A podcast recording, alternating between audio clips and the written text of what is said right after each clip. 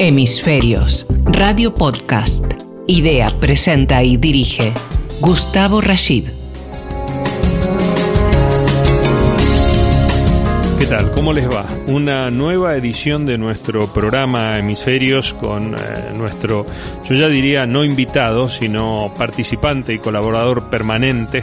Nos referimos eh, a Pablo Sáenz Bayón, quien es profesor de Derecho Mercantil, eh, codirector de la Cátedra Garrigues de Modernización de Derecho de Sociedades en la Universidad Pontificia de Comillas. Pablo, ¿cómo estás? Muy buenos días, Gustavo. Pues muy contento de estar aquí, ¿no? La tercera vez, yo creo. Tercero o cuarto programa. Sí, cuarto, creo. cuarto, Sí, cuarto programa. Hemisferios. Por eso digo ya que no eres un Sí. invitado, eres de la casa.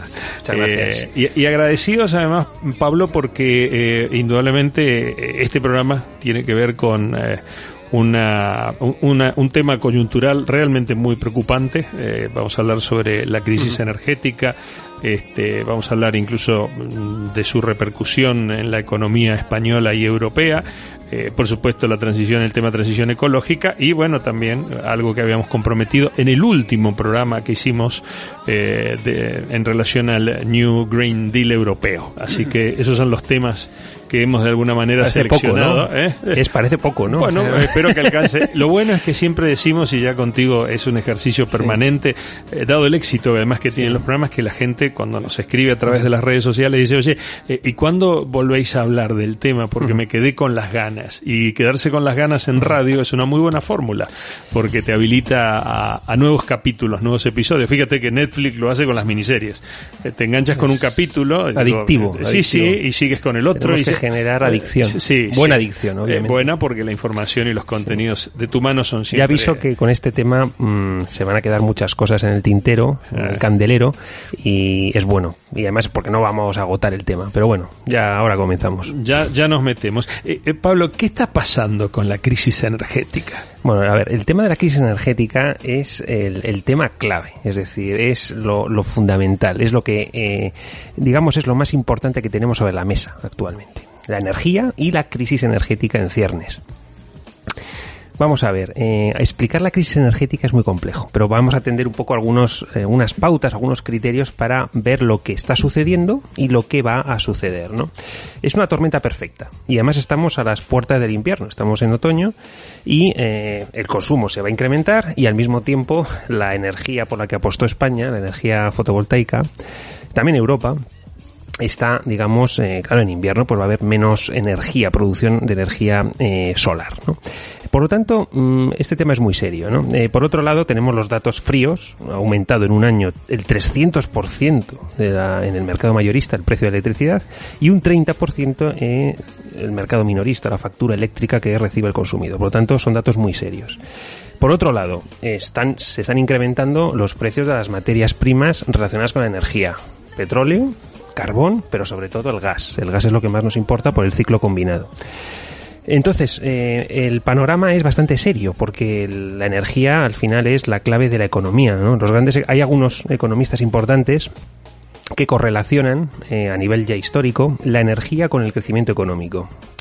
Cuando la energía falla, cuando eh, las civilizaciones no son capaces de obtener energía, ya sea tradicionalmente pues el carbón, las civilizaciones caen, se, se derrumban. Por lo tanto, podemos estar ante un colapso civilizatorio si de repente se producen apagones eléctricos y volvemos un poco a la edad de piedra.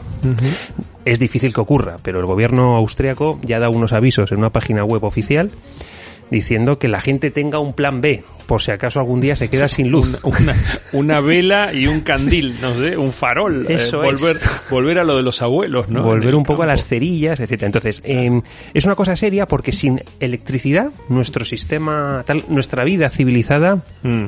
caería, ¿no? Por lo tanto, y además esta crisis energética se eh, junta con otras crisis adyacentes, ¿no? La crisis de los contenedores, eh, que afecta al transporte marítimo, importantísimo para todo lo que es el transporte internacional de mercaderías, y la crisis de los microchips.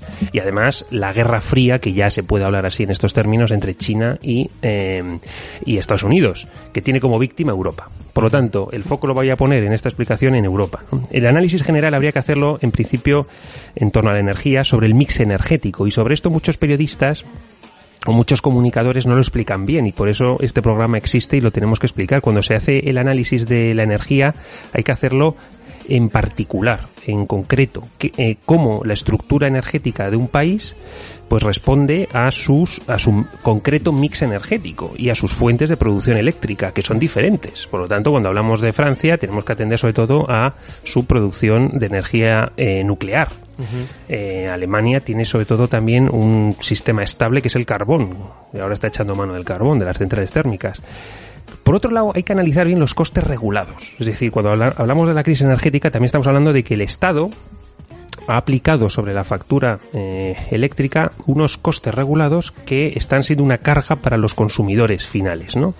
Minoristas. Por lo tanto, también hay que analizarlo. Y si, quiere, y si, y si quieres, Gustavo, podemos entrar también después. Sí, y sí. luego están el tema geopolítico que la Unión Europea ahí ha sido un poco ingenua y no ha calibrado bien, no ha modulado bien los posibles riesgos geop- geopolíticos. Empezando por el sur de Europa, en concreto en, en lo que respecta a África, el gas nuestro, España, el 50% del gas viene de África, pero sobre todo de Rusia, la parte sobre todo centroeuropea y lo que es, bueno, prácticamente toda Europa depende del gas ruso que viene de Siberia.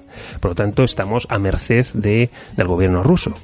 Y el gobierno ruso atiende a los mejores pagadores, que en este caso son los asiáticos. Por lo tanto, parte del gas se está desviando allá. Entonces, nos estamos quedando en una situación de máxima vulnerabilidad. Entonces, la crisis energética hay que entenderla con estos parámetros. Y luego estaría el otro punto que también me gustaría tratar, Gustavo, que es la gestión de la transición ecológica cómo se ha hecho, si se ha planificado correctamente o no. Por lo tanto, teniendo en cuenta este marco general, entendemos luego lo que pasa en España. Y en España, pues eh, si nos vamos a la Comisión Nacional del Mercado de Competencia, que es el organismo supervisor de los mercados, eh, nos dice que solamente el 30% de la factura que pagamos responde al consumo real que hace el consumidor. El otro 70%, ¿qué son? Pues impuestos, peajes y cargos regulados, costes regulados, ¿no? Los derechos de emisión, los, el déficit de tarifa, las primas renovables. Por lo tanto, quiero decir, el consumidor final tiene que entender, para cuando nosotros pagamos la factura eléctrica, tenemos que entender que la crisis energética se está dando a, un nivel multidimensional, multinivel, y donde está, de alguna forma, eh, conjugándose muchos problemas. Entonces, por eso es un poco, eh, ¿qué está pasando en la crisis energética? Está pasando de todo. Esa es un poco la, la conclusión. da- da- es muy bueno lo que estás diciendo, eh, porque yo tra- estoy tratando de prestar suma atención, como siempre digo, porque todos, eh, todos tenemos que tratar de comprenderlo y entenderlo. Y, eh, por ejemplo, nosotros, que desde la comunicación temática, hace tantos años que venimos hablando de estos temas y tratando de entenderlos e interpretarlos, eh, me imagino la gente, la gente de repente, que por supuesto el consumidor final ve eh, esta crisis energética reflejada en su bolsillo y en la factura de la luz, eh, es importante contarle para que se tenga una verdadera magnitud. Y parece que todo se hizo mal, todo está mal hecho. Por ejemplo, la reacción de Marruecos con respecto al gas argelino, eh, hace unos días atrás, eh, eh, de repente implementar casi por un decreto de necesidad y urgencia una política agresiva en tema de energías renovables, para tratar de saltar la dependencia energética de la que, por ejemplo, España estamos por encima del 90 y pico por ciento de dependencia energética exterior. Nosotros no tenemos ningún recurso más que la posibilidad de que haya una verdadera política eh, en materia de energías renovables. Bueno, la subasta hace algunas horas eh, no ha sido muy buena. Eh, en fin, eh, digo, da la sensación, y yo no me lo quiero creer, porque además nosotros somos organizados, cuasi cuadriculados para hacer nuestras cosas y nuestras tareas profesionales, de que hay como también un poco de, en fin, hay liviandad en, en no tener eh, o comprender la profundidad global que tiene esta crisis, por todo esto que tú acabas de comentar. Pues fíjate, claro, cuando un consumidor, que decir, un ciudadano común, un consumidor de energía en España, se pregunta, oye, ¿por qué, qué está pasando? ¿Que estoy pagando más o que vamos a pagar más? Y las empresas, pequeños empresarios que tienen, pues, por ejemplo, refrigeradores, neveras, congeladores para guardar sus mercancías, y de repente esto va a suponer un coste fijo que va a tener o que internalizar y por tanto prescindir de beneficios o incluso incurrir en pérdidas o repercutirlo eh, precio-venta y por tanto va a competir peor contra los otras empresas internacionales. Por lo tanto, esto es muy serio porque la sostenibilidad de muchas empresas y sobre todo de muchos hogares y familias, de economía doméstica, se va a ver impactada. ¿no? Entonces, hay que entender, hay que entender las causas para luego exigir responsabilidad política. Yo como jurista también responsabilidad jurídica o legal, ¿no? El tema de Argelia, claro, Argelia es que, claro, ¿por qué, o sea, ¿por qué dependemos tanto de Argelia? Es que el, el 50% del gas que recibimos viene de África, viene de Argelia. Argelia nos suministra a través de dos gaseoductos actualmente. Eh, a través del Magreb Europa, que llega, atraviesa Marruecos y nos llega a Tarifa y luego ya sube hacia, hacia Córdoba y Córdoba Portugal. Y Portugal también depende de todo esto. Eh, nos suministra 11.000 millones de metros cúbicos.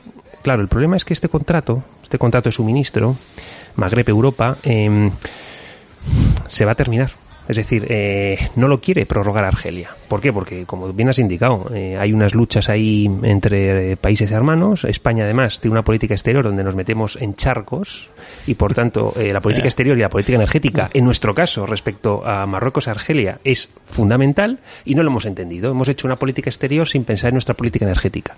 Y eso se paga muy caro. Y tenemos ahí al ministro Álvarez muy nervioso, mm. viajando con gente de Naturgy en Agas a ver si no se cierra este, este, este gaseoducto, porque es que perderíamos 11.000 millones de metros cúbicos y eh, el problema es que el otro gaseoducto, que es el Medgaz, que es el que va de Argelia directamente por eh, vía submarina hacia eh, Almería, ese solamente nos suministra 8.000 millones. ¿Cuál es el problema? Que se va a ampliar unos 2.000, 3.000 millones para compensar el posible cierre del otro. Pero claro, las cuentas no salen. Y a las puertas del invierno, que de repente tengamos mucho menos gas, muchísimo menos gas, es alarmante porque eh, aunque haya buques gasistas o, gaseros que lleguen a los puertos españoles, que eso está por ver, que puedan llegar desde otros puntos del mundo, eh, España va a tener ahí una posibilidad. ¿no? Y al mismo tiempo conecto con otra cuestión, que es la energía nuclear. Aquí tuvimos la famosa moratoria nuclear, muy bonita, en el año 86 con el gobierno socialista, muy progres, vamos a cerrar la energía atómica, eh, vamos a dejar de invertir, vamos a no prorrogar, etcétera. Vale, muy bien. Eh, problema, que eh, actualmente la energía nuclear nos da el casi el 20%. Tenemos siete reactores, de los cuales se van a ir cerrando en los próximos años. Además, ahora, en otoño, en otoño-invierno, van a, a, hacer una parada de mantenimiento, tres, Almaraz, Cofrentes y alguno más. Bueno, tres reactores que encima se tienen que sufrir, tienen que tener una revisión técnica, se junta con lo del gas, la energía nuclear va a dejar de producir energía eléctrica y al mismo tiempo el gas disparado y las renovables, la solar, pues invierno va a hacer, va a haber más nubes, va a haber más tal, va a haber, se va a producir menos energía solar. Yo no sé lo que va a pasar, pero vamos a llegar a primavera eh, deseando que llegue la primavera y el verano. La política ambiental, el ambiente y sociedad y la transición energética están en hemisferios. Los miércoles a las 19 horas. Dirige Gustavo Rashid.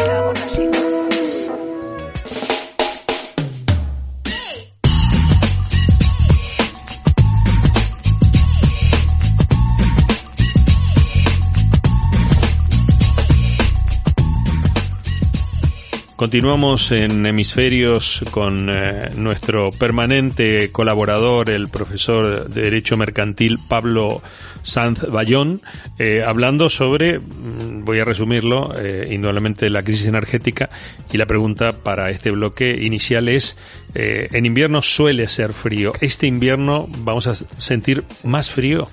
A pesar del cambio climático, en invierno hace frío. Sí, pero, pero a veces este invierno, por lo que estamos hablando, se empieza a poner un poquito más gélido. Sí, se va a poner eh, gélido porque, claro, nosotros eh, estamos acostumbrados a encender la calefacción, mm. sin preguntarnos de dónde viene ese calor, de dónde, ah. cómo se produce ese calor.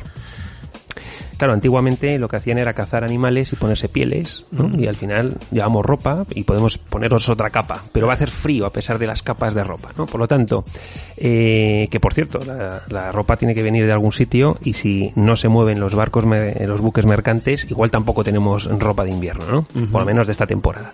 Nos podemos poner ropa de otra, de otra temporada.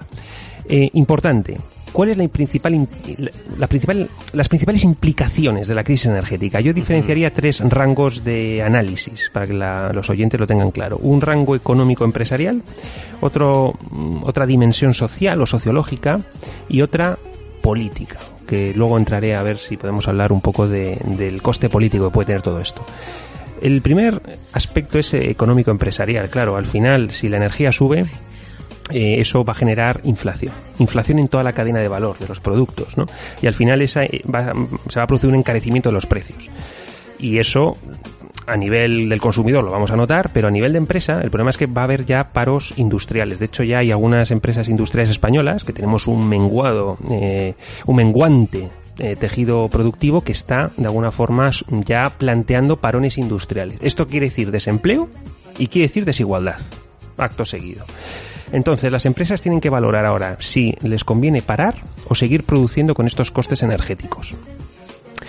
Claro, eh, si siguen produciendo con estos costes energéticos, tendrán que ver luego qué hacer. Si subir precio de venta y por tanto competir en peores condiciones con empresas internacionales o internalizarlo y por tanto mmm, qué pasa con la cuenta de pérdidas y ganancias y con el balance. Entonces lo tendrán que ver, ¿no? Y luego qué pasa con sus inversores, porque claro, si se quedan sin beneficios, dividendos, etcétera. O sea, que todo esto a largo plazo o a medio plazo puede plantear un gran, un gran serio problema de inversiones y de políticas de inversión.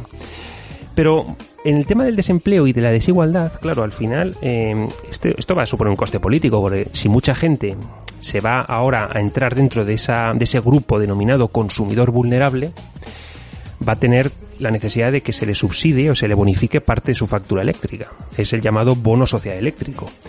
¿Cuál es el problema? Que las, las actuales cuantías del bono social eléctrico no alcanzan, no van a alcanzar a todos los posibles o potenciales consumidores vulnerables que se pueden producir de aquí a 5 o 6 meses vista. Entonces va a haber aquí un problema de promesa eh, política, promesa electoral y realidad de gente que solicite el bono social eléctrico y no le llegue. No le llegue, nunca le llegue. ¿Por qué? Porque la clase media se va a convertir, en la clase media baja, en solicitantes de bono social eléctrico. De acuerdo a la ley. De acuerdo a la ley. Entonces, aquí se va, eh, vamos a entrar en, eh, en, yo creo que también en, un, eh, en el coste político de todo esto. Los políticos van a tener que mm, ver qué hacen con este, esta, mm, esta transición ecológica. Porque claro, nos ha costado un ojo de la cara. O nos puede costar un ojo. Nos puede costar al menos que no crezcamos, no nos recuperemos tan pronto ni tan bien de la situación de la pandemia. Eso para empezar, porque las economías están creciendo por el efecto rebote de tras la pandemia y puede ser que esta crisis energética en ciernes nos impida crecer al ritmo que deberíamos crecer para recuperarnos totalmente. Ya, ya vamos bajando las previsiones. Claro, vamos a estar bajando las previsiones y nos tenemos que tenemos que ver si eso es sostenible. ¿Por qué? Porque hombre, si sube la, o sea, si se produce inflación o una hiperinflación, eso repercute en el IPC. El IPC ahora se quiere vincular a las, a las pensiones, a los salarios y por tanto nos encontramos en una situación bastante dramática de finanzas públicas, ¿no? Y luego yo diría, coste político. Bueno, ¿cómo los políticos pueden reducir el coste político que van a tener? que pueda, incluso podría producir la caída del gobierno de Pedro Sánchez. Totalmente. Es decir, si nos ponemos eh, allá a 200, 300 euros el megavatio hora, es que eso va a ser insoportable. Entonces, y a ver cómo llegamos a abril o marzo, ¿no? Entonces, el coste político, es decir, va a requerir que los políticos se den cuenta y despierten un racionalismo ecológico. De forma que la transición ecológica se haga más pausada, más moderada. Es decir, que no eh, vayamos tan rápido con la transición ecológica, porque eso mm, nos está viendo, estamos viendo que esa transición ecológica acelerada, tan potenciada, pues eh, es bastante irracional, ¿no? Entonces yo propongo el concepto de racionalismo ecológico, ¿no? Una política ambiental de acuerdo a la estructura social del país, con un 20% de paro y 5 millones de ciudadanos en situación de pobreza relativa y consumidor con eh, consumo vulnerable, pues hombre, habrá que plantear una transición ecológica más moderada, más pausada, de acuerdo a los intereses generales de la población española, ¿no? Y luego hay un tema que es el sesgo ideológico que tenemos en este país. Cuando la luz subía un 4% hace 6 o 7 años, se hacían manifestaciones. Los medios de comunicación, algunos, este duopolio mediático, presentaba programas especiales sobre por qué la luz subió un 4%. Y ahora parece que incitan con ese sesgo ideológico la ignorancia de la gente, cuando está la luz subiendo un 300%. O sea, antes con Rajoy, que Rajoy tendría su culpa, pero claro, el 4% es nada comparado con lo que estamos subiendo. Entonces, ahora de repente no hay ni especiales, no hay manifestaciones, no hay no se está incitando, induciendo que la gente conozca las causas, que es lo que estamos haciendo en este programa, que es entender las causas para eh, exigir una respuesta política. Por lo tanto, me parece que esto es un poco la clave de las implicaciones que está teniendo la crisis energética en nuestro contexto. Sabes que pensaba que más allá de la irresponsabilidad política, de la falta de comprensión eh, y de una cosmovisión de lo que significa toda esta crisis y de dónde viene y cuáles son los, factores y los actores que la están eh, de alguna manera ocasionando. También creo que hay un, eh, un parámetro netamente social, justamente en el consumidor final, justamente vamos a decirlo así, me hago cargo la víctima de todo este tema, eh, no solamente por lo, por lo económico, sino también por, por la calidad de vida a la que apelamos permanentemente. Eh, y sabes que creo que también hay, eh, habría que sumar a esto un, un concepto, un parámetro social. Los que ya tenemos algún tiempito de edad, o la juventud bastante atrasada, como dicen algunos, o adelantada, teníamos una visión, nuestros abuelos tenían una visión eh, aquí en España diferente de cómo se debía administrar el recurso energético. Esto es eh, la calefacción de la casa, hablemos de invierno, la calefacción de la casa, el agua caliente, de cómo se hacía, este, cuál era la fuente para cocinar. Y no digo que haya que volver a las cocinas de leña y nada por el estilo, pero había una concepción diferente. Este, eh, se ventilaban y se asoleaban las casas durante las horas del mediodía, cuando la temperatura era un poquito más benévola en tiempos eh, invernales, eh, y después se cerraban para conservar el calor. Había una verdadera concepción bioclimática de lo que significaba, así como en verano se ventilaba, la ventilación cruzada, etcétera, etcétera.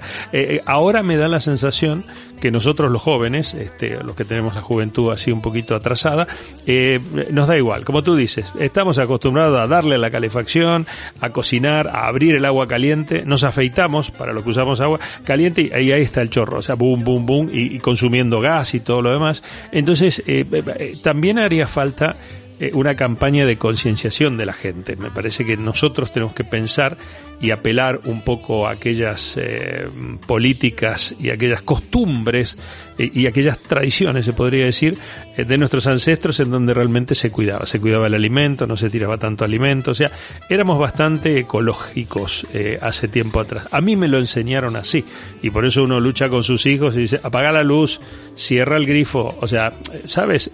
pero los chicos de hoy no lo viven así, a pesar de, de, ser este, los, los mayores eh, digamos, eh, revoltosos del tema del cambio climático, ¿no? Yo estoy de acuerdo, Gustavo, en que es necesario potenciar la conciencia ecológica, en el sentido de tratar de, de, no generar tanta contaminación. Eh, ahora bien, a la hora de planificar una transición ecológica hacia un mundo más ecológico, una economía más, más verde o limpia, lo tenemos que hacer con racionalidad y sin dejar por el camino a millones de trabajadores, millones de personas y de consumidores. Y esto es lo que nos ha hecho. Yo siempre, eh, yo digamos, enfoco la cuestión sobre si transición ecológica sí. El tema es cómo y a qué coste. Eh, entonces, ¿cuál es el problema? Que se ha planificado desde la Unión Europea o desde España la transición ecológica, se ha planificado y si se ha planificado, se ha hecho ponderando los riesgos existentes.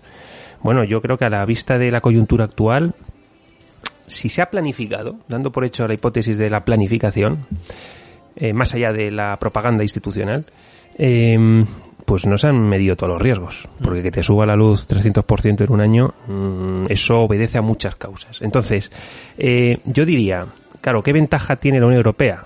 Que tenemos eh, un orden institucional, tenemos un bienestar, tenemos unas, bueno, un respeto a los derechos humanos, pero lo que tenemos también es mucha tontería, mucha tontería política, mucho lastre, mucha hojarasca y mucha falta de credibilidad y mucha hipocresía. En otros países son más pragmáticos. Estados Unidos, porque además tiene la Reserva Federal, tiene el dólar y tiene, eh, tiene el Pentágono. Entonces tiene la quinta y la sexta flota y la séptima flota. Pero China que quizá no es tan poderoso militarmente, tiene sobre todo planificación, tiene los planes quinquenales, planifican todo. Y además lo planifican a no solamente a cinco años, sino es que están pensando en la economía del año 2050-2060. Es un país muy grande, 1.300 millones de habitantes que tienen que comer y tienen que tener calefacción. Entonces lo planifican todo. Y cualquier desajuste lo corrigen y lo van revisando, ¿no? El departamento, el buró político del partido, de la Secretaría General del Partido Comunista. El año siguiente, el próximo año, tienen el, tienen el Congreso del Partido Comunista y ahí se revisa todo y lanzan el siguiente plan quinquenal. Nosotros en Europa estamos a, vernos venir. El Consejo Europeo se está celebrando ahora en Bruselas y están ahí con un popurrí de digitalización, migración, energía nuclear y cada uno dice unas cosas y luego ya veremos a ver qué dice la Comisión Europea, ¿no? Pero no hay una no hay un eje. Estamos apenas sabiendo cómo se van a repartir los fondos europeos, que España de momento vamos a ver si recibimos. Por tanto, nos falta planificación de la transición ecológica eh, y más conciencia climática, pero Europa es líder en conciencia climática. Eh, el Acuerdo de París se hizo en París, en Europa, ¿no? Y la Agenda 2030 de Naciones Unidas eh, tiene un cuño o tiene un sesgo muy europeo, ¿no? Por lo tanto, yo creo que en conciencia no nos gana nadie en todo el mundo, pero en realismo, en pragmatismo y en planificación somos totalmente perdedores comparado con China y Estados Unidos. Y luego, por ejemplo, voy a poner un ejemplo de hasta qué punto eh, hemos incurrido en un irracionalismo eh, jurídico-político, que es la ley del cambio climático, que tiene muchas cosas buenas, pero luego tiene el artículo 9. El artículo 9 prohíbe la extracción de recursos de recursos de la tierra, de recursos de hidrocarburos o del mar o eh, recursos mineros. Pero vamos a ver, España tenemos una de las mayores minas de litio y de, uranio de toda Europa. Podríamos ser líderes en batería eléctrica, simplemente porque tenemos la principal materia prima, tenemos el litio. Pues ahora todas las empresas mineras españolas o inversores extranjeros que estaban interesados en nuestros recursos energéticos están, para, están paralizando. ¿Por qué? Porque las autoridades españolas, las autoridades administrativas, van a dejar de dar concesiones para la extracción de estos recursos, como el litio y el uranio. Bueno, pues esto es pegarse un tiro en el pie, porque estás perdiendo riqueza, estás perdiendo eh, extracción de valor, estás perdiendo empleo, estás perdiendo la llegada de capitales en nombre de una transición ecológica mal planificada. Vayamos reduciendo quizá la extracción, viendo bien si hay tecnología eficiente, eh, atraigamos polos de, innovación, de más de más y hagamos las cosas bien, pero de forma pausada, no de repente una ley que en junio prohíbe la extracción y paraliza todas las inversiones y tenemos en el subsuelo nuestro riqueza que podría solucionar el problema del paro y problemas estructurales españoles, ¿no? Por tanto, es, es la irracionalidad de no hacer bien las cosas y de no, oye, de no leer prensa internacional y saber lo que pasa en el mundo, por favor si lo remites específicamente al, eh, al, tema eh, de transición energética, hace algunos eh, años atrás, en los últimos mm, cinco años, para ser lo más preciso posible, el gas, a pesar de su origen fósil, era mm, su majestad en lo que significaba la transición energética. O sea, mm, de repente, generar una transformación en lo que significaba el tema de energía desde los combustibles fósiles a los renovables, eh, discutida la, eh, la, energía nuclear eh, mm, posicionada favorablemente, reitero, en los últimos cinco años, pero eh, no lo que ha pasado en estos últimos tiempos, el gas, como un, eh, un, un, combustible de transición. Era el menos contaminante, etcétera, etcétera. Había mucho recurso a nivel, estamos hablando a nivel global, no hablo solamente a nivel europeo. Eh, hoy el gas, de repente, a través de lo que significa el modelo de extracción y el costo, que tiene desde el punto de vista operativo y además, bueno, del consumo y de esta complicación geopolítica que hay de intereses creados. Yo tengo el recurso, lo manejo como quiero, se lo vendo al que mejor me paga, etcétera, etcétera, ha dejado de ser, eh, digamos, eh, esa esperanza de transición entre eh, lo fósil y lo renovable. Eh, una vez más me da la sensación, después de haber dado tantas noticias en estos últimos años al respecto, que, parece que hacemos las cosas todas tiradas de los pelos, lo que acabas de decir. O sea, la mayor conciencia, o sea, el, eh, eh, París, Europa, y de repente parece que la única forma es eh, soltar pasta para que, se resuelven las cosas, pero no hay planificación. es que al final... Bueno, ¿cuánto eh, hace falta? Compremos gas, listo, ya está. Pero eso no es la solución. Eh, estamos en, efectivamente, Gustavo, que decir, planteamos una política ambiental que al final nos ha conducido a que Alemania te monte el Nord Stream 2 con Rusia para garantizar y que no pase ni por Ucrania, ni por otros países, ni por Bielorrusia, ni por gas directamente por el, por el mar Báltico y se acabó. Eh, Francia, Francia, energía nuclear que además está como desagregada del mercado eléctrico europeo. Ellos producen y se hacen su apaño con sus eh, nucleares. Por cierto, Macron acaba de anunciar eh, una política de micro microreactores nucleares. Va a ser muy ambicioso, va a meter mucho dinero Francia en este en estos proyectos. Y nosotros, pues nosotros estamos a ver si no se pelean Marruecos y Argelia y hay gas este este invierno y la leña y esperar a verano, ¿no? Ah. Entonces es bastante y leña, sí, a ver si y, quizá volvamos al carbón. ¿eh? Entonces, claro, ¿cuál es el problema de la Unión Europea? Porque al final nosotros somos un socio de la Unión Europea. Las energías renovables eh, requerían pensar una tecnología eh, madura. Y nosotros hemos invertido, en el caso de España, en tecnología inmadura, que le hemos pagado muy caro hace 5, 10, 15 años. Eh, y son inestables. No hemos resuelto todavía un problema eh, científico-técnico que es su inestabilidad. En el, fondo, claro, tenemos que almacenar cuando se produzca y es muy difícil almacenar. Necesitamos un sistema de baterías, una tecnología, unas patentes. Es el tema de renovables hoy. Claro, y el, almacenamiento. Y la materia prima, el litio y otros, y otros eh, elementos, ¿no? Físico-químicos, ¿no? Por tanto, y luego tenemos otro problema, que es el problema de la, de la falta de diversificación en el aprovisionamiento del gas. ¿De dónde viene? Pues como he dicho antes, en el caso nuestro, la mitad de Argelia y en el caso europeo general, de Rusia. Entonces, o nos llevamos bien con África y con Rusia o las cosas van muy mal. Y la Unión Europea con su política exterior pues no está sabiendo estrechar lazos con Rusia porque Rusia es la que nos suministra el gas. Entonces eh, al final es el ciclo combinado y el ciclo combinado en este sistema que tenemos eh, por el sistema de subasta y por el sistema de eh, el, modelo marginalista que aplica al, digamos al, al encaje de la oferta y la demanda el precio, o sea, el precio final responde al precio de la última eh, tecnología energética que entra eh, en, el, en el pool eléctrico. Eh, entonces, ¿cuál es el problema? Que nos está saliendo por un ojo de la cara. Entonces, está mal planteado. Quizá más que un sistema marginalista, hay voces, autores mm, muy acreditados que están planteando una reforma de, del sistema mayorista y del sistema de subasta para ir hacia un precio medio y que no, de alguna forma, no tengamos ese, ese, ese precio final eh, de la última tecnología energética que entra, ¿no? Entonces creo que... Y luego tenemos otro tema eh, muy interesante, Gustavo, que son los derechos de emisión, regulados por la Unión Europea. Los derechos de emisión, claro, se han convertido en un mercado altamente especulativo los derechos de emisión de CO2 que se compran ¿no? bajo el principio de quien contamina paga. Que está muy bien, si es que está muy bien, está muy bien planteado. Lo que pasa es que se ha permitido que esos derechos de emisión sean instrumentos financieros y por tanto haya un mercado de valores, hay un mercado de valores de estos derechos. y esto lo que genera es especulación financiera. Y, eh, pues claro, eh, cuando estamos en esta situación, hay gente y fondos de inversión que se están aprovechando de esta, de esta cotización de estos derechos de emisión de CO2.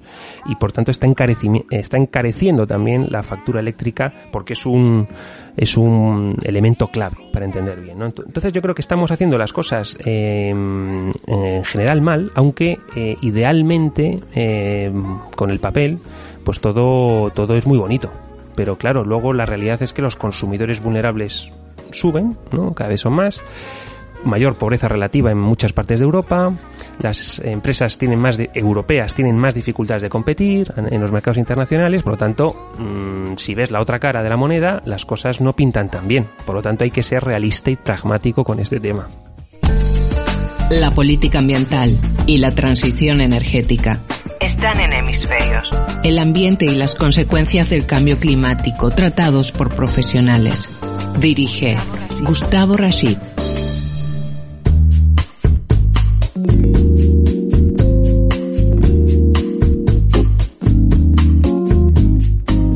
Último bloque de nuestro programa de hoy, Hemisferios, eh, con la presencia y participación ya de nuestro colaborador permanente, el profesor de Derecho Mercantil Pablo Sanz Bayón.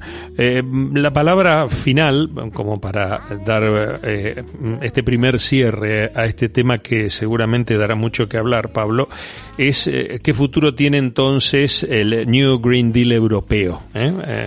Eh, ¿cuáles, ¿Cuáles son las consecuencias de todo esto? En ese título, muy lindo, suena, suena fenomenal. Pacto Verde Europeo, sí, suena muy bien. Eh, por supuesto, yo creo que la Unión Europea hace bien en plantear esta política ambiental basada, pues, en una transición ecológica, energética. Eh, ¿Cuál ha sido el problema que hemos tenido con este Pacto Verde Europeo? Que de repente se plantea en el año 2019 de hecho, se aprueba oficialmente en diciembre del 19, enero del 20 y de repente viene la pandemia. Mm. Entonces, de alguna forma, el Pacto Verde Europeo se subsume dentro de los de los fondos Next Generation y por tanto de los mecanismos de, eh, llamémosle rescate, aunque lo quieren llamar resiliencia, pero bueno, eh, básicamente el rescate europeo se hace aprovechando, eh, aprovechando las ideas o el corpus doctrinal del Pacto Verde Europeo. Entonces, ¿cuál es la clave aquí? La clave es qué puede hacer la Unión Europea para seguir siendo competitiva a nivel mundial y, por otro lado, cómo podemos eh, ser más verdes y más limpios, ¿no? Entonces, aquí, ¿cuál sería el problema? El problema es eh, si realmente esta política verde estos fondos de financiación, esta economía verde que quiere plantear la Unión Europea, a través, por ejemplo, de políticas muy interesantes, ¿no? Empezando por una taxonomía. La Unión Europea aprobó el año pasado un reglamento europeo que tiene alcance general para los 27 países, que es el reglamento de taxonomía para mm, describir y categorizar y clasificar correctamente qué, em, qué políticas empresariales son verdaderamente verdes y las que no son verdaderamente verdes. Y por tanto, esto es el primer punto de arranque de cualquier política ambiental. Describir y diferenciar lo que es verdaderamente verde y lo que no es verdaderamente verde. En segundo lugar, dar músculo financiero eh, a las empresas para que las empresas tengan incentivos incentivos reales para hacer políticas de transición ecológica y cambiar su modelo productivo.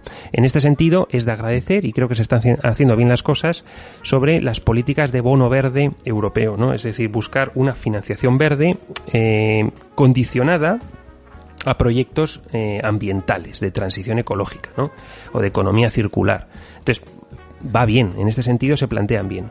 Entonces, ¿cuál es el problema? Que nos, eh, la Unión Europea tiene que ser competitiva, eh, y dejar de depender, por ejemplo, del Golfo Pérsico. Es decir, si queremos realmente eh, dejar de depender de los jeques árabes y de su economía basada en el petrodólar, tenemos que apostar por lo verde. Es una buena política para dejar también de depender tanto de Rusia o de Argelia o de Estados Unidos. Tenemos que potenciar lo verde, pero no podemos hacerlo tan rápido. Y se ha hecho muy rápido. Se ha hecho muy rápido sin medir bien eh, ni calcular bien los costes ni los riesgos. Por tanto, el Green, el New Green Deal, muy bien es una política ambiental ambiciosa, pero hay que planificarla bien y creo que la Unión Europea tiene hoy eh, en su agenda este Consejo Europeo y debe de modular, tiene que matizar un poco algunas medidas porque es que se ha hecho la cosa muy rápido y nos viene el invierno. Nos viene el invierno pospandémico con además muchísima liquidez en el mercado eh, y mucha ansia por parte de países asiáticos comprando gas y comprando materias primas y de repente la Unión Europea se encuentra con una política de renovables muy bonita sobre el papel pero que luego es impracticable porque tiene un coste social, mm, laboral, económico altísimo. Los derechos de emisión es una clave, es decir, los derechos de emisión en el fondo Sí, es un coste que se, aplica a las empresas. Las empresas tienen que gastar en estos derechos de emisión para producir y contaminar. Eh, fue una idea del protocolo de Kioto, ¿no? En su momento y la Unión Europea la adoptó en el 2005. Eh, lo que pasa es que, bueno, luego ya se ha ido desarrollando, se ha ido sofisticando, pero claro, el problema es que eh, en Europa los mercados financieros se regulan por una directiva, que es la directiva MIFID II, muy importante para aquellos que se dedican al sector financiero.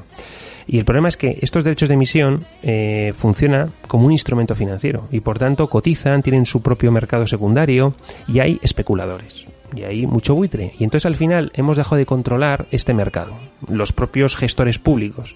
Y entonces esto está a merced de muchos fondos eh, oportunistas, lógicamente, que tienen solamente ven los derechos de emisión en clave de en clave de rentabilidad, rentabilidad, ah. claro. Entonces se les ha dejado hacerlo, se les ha mm. dejado hacerlo. Entonces el mm. problema es que eh, tenemos que controlar, recontrolar todo esto y poner freno a estos abusos, ¿no? Y esto creo que es un tema que no se está tratando, ¿eh? No se está tratando, no se está revisando bien. Y creo que España además hemos hecho el canelo, como otras cosas en la Unión Europea, y hemos ido de avanzadilla en todo. Mm. Y esto se negoció muy mal por parte del gobierno de Aznar, ¿eh? Todo, todo, vamos, hay que decirlo.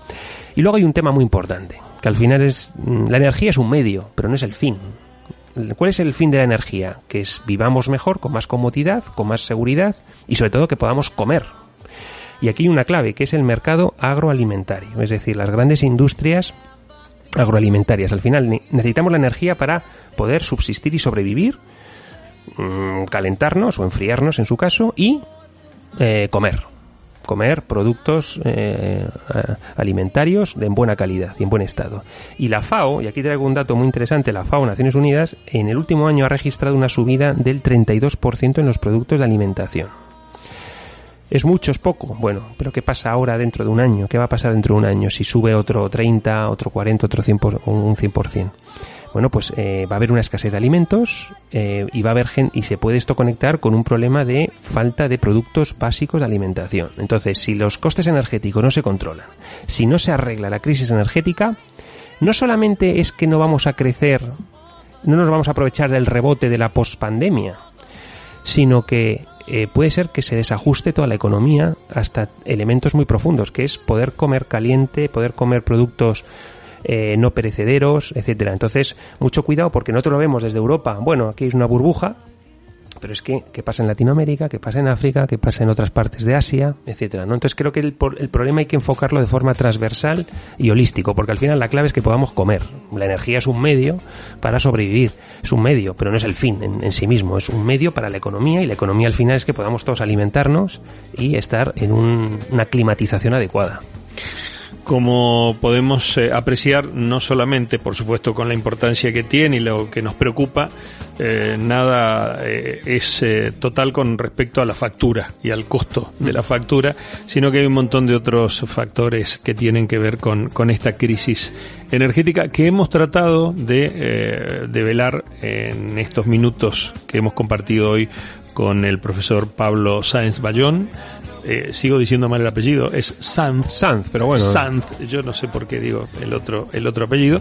Eh, te agradecemos. Eh, dejamos la puerta abierta para un próximo programa. Y ya empezamos a, buscar, este, que seguramente será después de la COP26, y veremos si en la COP26 algo de todo esto se muere, se muere, perdón, se mueve o se ordena. Sí, sí, sí. Se mueve o se ordena. Va, eso, ese, es el tema, es el tema, Gustavo, o sea, que nos va a entretener mucho y nos va a ocupar mucho mm, para bien porque es necesario arreglarlo.